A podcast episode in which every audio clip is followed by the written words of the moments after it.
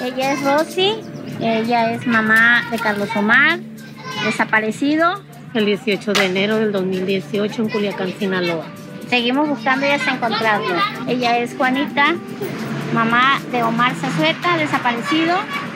Primero de diciembre del 2018. Jesús Ignacio. Jesús Ignacio Aragón Rotamosa, desaparecido el 4 de diciembre del 2018, departamento Altura del Sur de Culiacán, Sinaloa. Y seguimos buscando, tenemos nuestros listones por allá, ahí están, y nuestros árboles. Las llaman rastreadoras. Son madres que buscan por cuenta propia a sus familiares. En un país con más de 85 mil desaparecidos registrados y muchos que escapan de las cifras oficiales, la labor de estas mujeres se ha convertido en un faro de esperanza para quienes buscan sin descanso, convirtiendo su dolor en fortaleza. Dice la Fiscalía del Estado de Sinaloa que tiene más de mil cuerpos sin identificar que están en calidad de NN, que están en una fosa común. Y pues ahí, vean las cruces, vean las cruces. Este es el lugar de la fosa común aquí en el estado de Sinaloa. En Culiacán, Sinaloa, el grupo de búsqueda de fosas clandestinas Sabuesos Guerreras AC día con día recorre montes, cerros, valles, ríos y basureros donde puedan encontrar un rastro de aquello arrebatado por la violencia y que pueda mitigar el dolor de la incertidumbre. María Isabel Cruz Bernal, soy presidente de Sabuesos Guerreras AC, colectivo de búsqueda de personas desaparecidas, madre de Reyes Yosimar García Cruz, desaparecido el 26 de enero de 2017. Si tienes un desaparecido, no te quedes callado, eh, busca, búscame, la desaparición de Yosimar García la tarde del jueves 26 de enero del 2017 ha sido motor en la vida de María Isabel, quien nunca imaginó que este hecho violento la llevaría a formar junto con otras madres, hermanas y esposas de desaparecidos, Sabuesos Guerreras, el colectivo de rastreadoras que ha sido clave para la localización de 170 personas sin vida y 45 más con vida a la fecha. ¿Por qué los buscamos? Porque los amamos. ¿Por qué los buscamos? Porque los amamos. Hoy, con su incansable trabajo y como parte del proyecto Paisajes, Desaparecido es un lugar, una iniciativa multimedia que marca la culminación de la primera edición del Fellowship de Resiliencia, abrimos este espacio para contar historias de sobrevivencia y desafíos de quienes incansablemente buscan a los que todavía faltan. Bienvenidas y bienvenidos al podcast Paisajes. Yo soy Siria Gastelum Félix y este es nuestro episodio Desaparecido es un lugar, los montes de Sinaloa.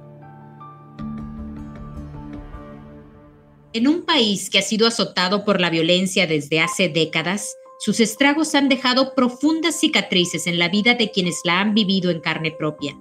La fuerte influencia del crimen organizado y su encarnizada lucha por el control de los territorios ha puesto a la región en el centro de un fenómeno violento cuya huella más notable es una enorme fosa clandestina.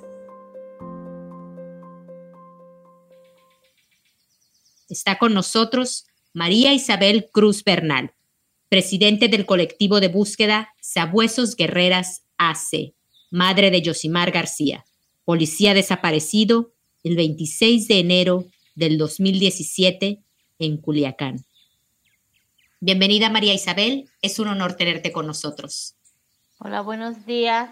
Eh, mi nombre es María Isabel y es un honor estar pues aquí con ustedes. Cuéntanos un poco de México, de Culiacán en particular. ¿Cuál es esta situación de violencia que se vive y la relación con estas desapariciones? Te cuento un poco de Culiacán. Culiacán es un estado hermoso, eh, su gente pues hermosa, más sin embargo tenemos la parte contraria que es pues tristemente el crimen organizado y la desaparición forzada que se lleva día con día en esta ciudad. Es algo que lacera el alma y que lastima los corazones de miles y cientos de familias que tenemos una silla vacía en casa.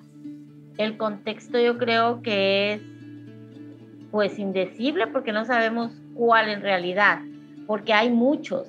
eh, pudiera ser que estuvieran dentro de, pudieras estar parada eh, en el lugar equivocado, en el momento equivocado, con las personas equivocadas, cuando sabemos que no debería de haber ni momentos, ni personas, ni lugares equivocados. Eh, la seguridad en este estado es a medias.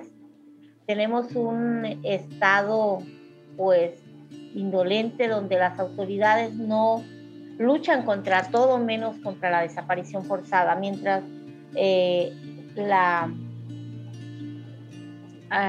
los asesinatos van para abajo, eh, pues la desaparición forzada aumenta. Entonces las cifras de, de asesinados baja, la de desaparecidos sube tristemente, porque mientras no haya cuerpo, pues no hay delito, ¿no?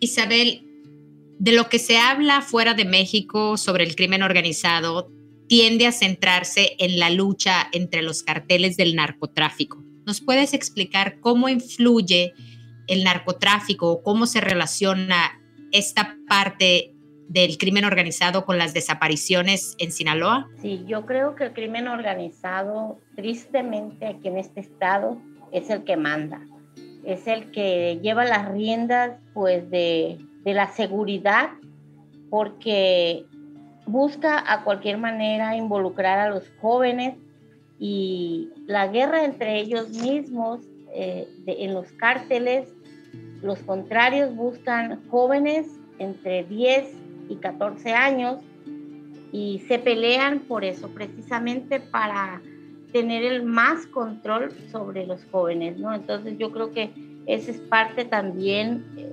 preocupante de un Estado que no tiene pues ley, donde ellos son la ley. El narcotráfico ha ganado terreno cada vez más fuerte, cada día más, y es preocupante ver a los niños de la sierra en el estado de Sinaloa con este con las armas largas y sirviendo a un patrón que sabemos que pues para nada será agradecido, al contrario, él será el próximo desaparecido. Y ante este panorama tan devastador, ¿cuál ha sido la respuesta de las autoridades con relación a las desapariciones? Pues las autoridades simplemente eh, callan, no quieren, no quieren reconocer que estamos en una emergencia eh, ya casi casi nacional porque eh, para ellos las desapariciones no existen, no pasa absolutamente nada. Así que tenemos unas autoridades indolentes y ciegas además. Porque vivas a los llevados y viva los queremos. viva los queremos. Hijo, escucha, tu madre está en la lucha. Hijo, escucha, tu madre está en la lucha. María Isabel es una de esas madres que, como muchas otras, busca incansablemente a su hijo desaparecido, compartiendo el mismo dolor y empujadas por la esperanza de encontrarlos algún día, estas madres decidieron emprender la búsqueda que las autoridades no hacían. Ahora nos puedes contar un poco sobre los inicios de Sabuesos Guerreras, cómo se fueron encontrando, cómo se fueron organizando, para empezar las búsquedas y llegar a ser la organización que son ahora? Eh, Sabuesos Guerreras, eh, pues nace a raíz de la desaparición de mi hijo Reyes Yosimar. Eh, nace un 30 de agosto del 2017.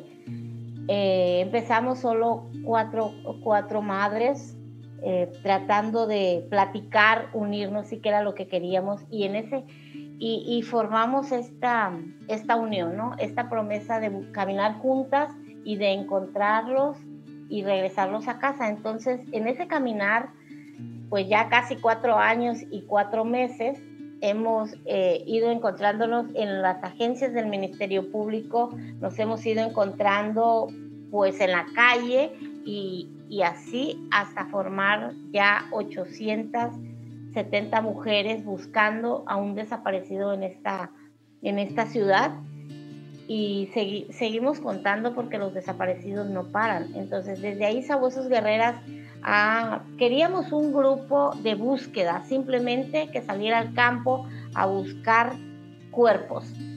eh, encontrar a nuestros hijos, a nuestros esposos, hermanos, porque ya los desaparecidos se hacen de todas, más sin embargo, eh, pues no, la búsqueda nos fue llevando a lo jurídico y tuvimos que irnos metiendo pues a aprender las leyes, empezamos a, prepararnos, a estudiar eh, las más de cuatro o cinco leyes que conlleva una desaparición forzada y pues de ahí seguir tomando cursos, seguir eh, trabajando día con día ante una sociedad también indiferente que también nos golpea más fuerte que las autoridades porque nos señalan, nos revictimizan, nos criminalizan y yo creo que esa es la, la prueba más fuerte, tratar de sensibilizar a una sociedad que no está exenta de ser desaparecida. María Isabel, has dicho que ya son cuatro años, cuatro meses, es un tiempo muy largo y sigue doliendo la ausencia de Yosimar. Pero ¿nos puedes contar un poco de él, de quién era? Obviamente cuando tu hijo es policía, me imagino que como madre te preocupas, e imaginas un montón de riesgos, pero también yo me preguntaba si, si algún día imaginaste que la desaparición podría ser parte de los riesgos del trabajo de tu hijo? Bueno, yo en mi vida sabía que existían los desaparecidos. Creo vivía en una burbuja porque no conocía el tema, no conocía absolutamente nada, porque desgraciadamente cuando no te pasa, no le pones atención a las cosas. Yosimar es un joven eh, alegre, Yosimar es muy chicharachero, le gustan las quecas que son las quesadillas, y Yosimar estaba lleno de planes. Es, un chico que estaba próximo a casarse. Eh, él desaparece en, en, enero. En mayo él iba a casarse, tenía una novia, un vestido, una fiesta y todo estaba listo para eso, ¿no? Sin saber que los planes pues serían eh, tristemente eh, truncados a raíz de la pelea de estos dos carteles aquí en Sinaloa en, pues en el 2017 entre los Chapitos y los Damaso y ellos quedaron entre un juego, un fuego cruzado a, al que Yosimar pues su único error fue pues haber ayudado a los, a los militares en el 2016 en un bombazo en la salida norte de Culiacán y eh, su línea de investigación ha sido esa, ese es por el cual desaparecen a Yosimar por haber auxiliado a unos militares. Eh, Yosimar era un hijo amoroso, hermoso, latoso, enfadoso, de esos que nada más quieren estar abrazando, besándote, jalándote los cachetes y, haciéndote maldades. A Yosimar los enojos le duran segundos, un segundo, dos segundos y en tres, cuatro segundos ya está riéndose de ti otra vez y, y híjole, es fuerte para mí hablar todo esto, pero yo creo que Yosimar es un hijo maravilloso y la verdad nunca, nunca me imaginé pues estar pasando esto. Sabía, Yosimar estaba estudiando para chef.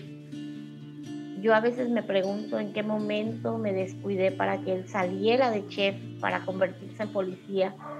Y pues su papá es policía, en mi familia pues mis hermanos son militares, son policías también. Entonces yo creo que ya lo traía en la sangre y no, me preparé, sí, cuando estaba en la policía para recibir tal vez la noticia de que mi hijo lo habían balaseado, lo habían matado, que me lo iban a tirar, para todo eso, pero jamás, jamás para una desaparición forzada. No conocía yo esa, esa palabra.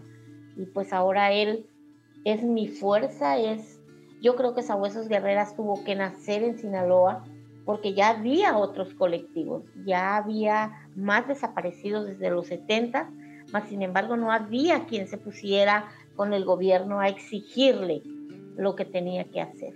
Nosotros eh, protestamos, gritamos eh, ante las autoridades, les exigimos que son ellos quienes tienen que buscarlo, que no soy yo como madre que tengo que salir a buscarlo, que no soy yo que tengo que estar en un, eh, metida en un expediente. Entonces, eh, yo creo que las, el gritar llega el momento en que tienes que parar y ahora usar otra técnica para poder exigirle a esas autoridades que hagan lo que, pues que lo regresen a casa, ¿no?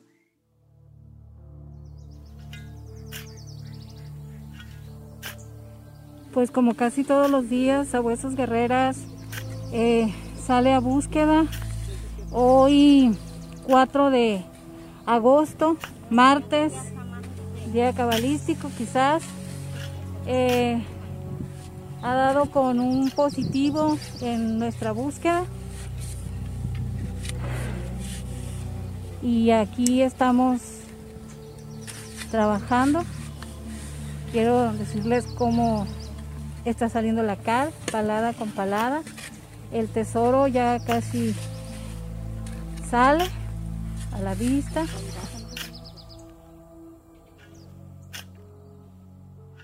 Grandes extensiones de tierra, intricados montes, ríos, bosques, cualquiera de estos lugares puede albergar un tesoro, nombre con el que llaman amorosamente a los restos humanos que encuentran en las fosas clandestinas.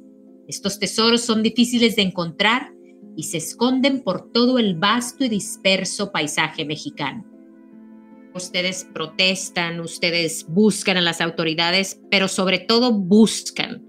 ¿Nos puedes contar dónde buscan, cómo buscan, qué técnicas usan, herramientas, instrumentos? Una búsqueda en Sabuesos Guerreras es híjole, un día una búsqueda cotidiana es levantarse a las 4 de la mañana para preparar un desayuno y esperar a las compañeras a las 7, hacer una organización, una logística de dónde vas a ir, cuándo vas a ir. Antes tienes que hacer una previa eh, inspección al lugar que nosotros le llamamos mapeos para poder saber cuántas salidas hay, qué caminos hay, eh, checar qué casas, qué carros pasan por ahí, eh, cuáles son eh, las personas que más transitan. Nos llevamos, la verdad, unos dos, tres días en inspeccionar el lugar que vamos a ir a mapear, que vamos a ir a trabajar como una búsqueda. Y pues de ahí es juntarse las más compañeras que se puedan, 10, 15, a veces nos juntamos hasta 50 en una, en una búsqueda.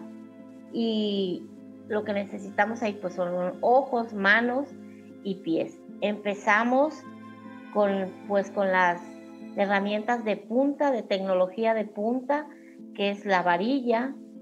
Eh, es una varilla de 1,20 con una espiral en la punta, que es la que metes dentro de, de la tierra para jalar pues la tierra de lo más profundo y que te pueda decir que tienes que conocer el aroma, el color, casi casi el sabor de la tierra para saber si hay algo fue pues eh, enterrado, ¿no? Tienes que conocer la maleza, la tierra y pues la pala, el wingo o el pico, la, la barra, son las herramientas que utilizábamos desde un principio y son las que se siguen utilizando. Ahorita pues ya contamos con un poquito más de tecnología, tenemos un dron que es el que nos ayuda a, pues en primera a checar que no haya un laboratorio, que no haya personas armadas escondidas entre el campo para pues poder entrar o no podemos entrar.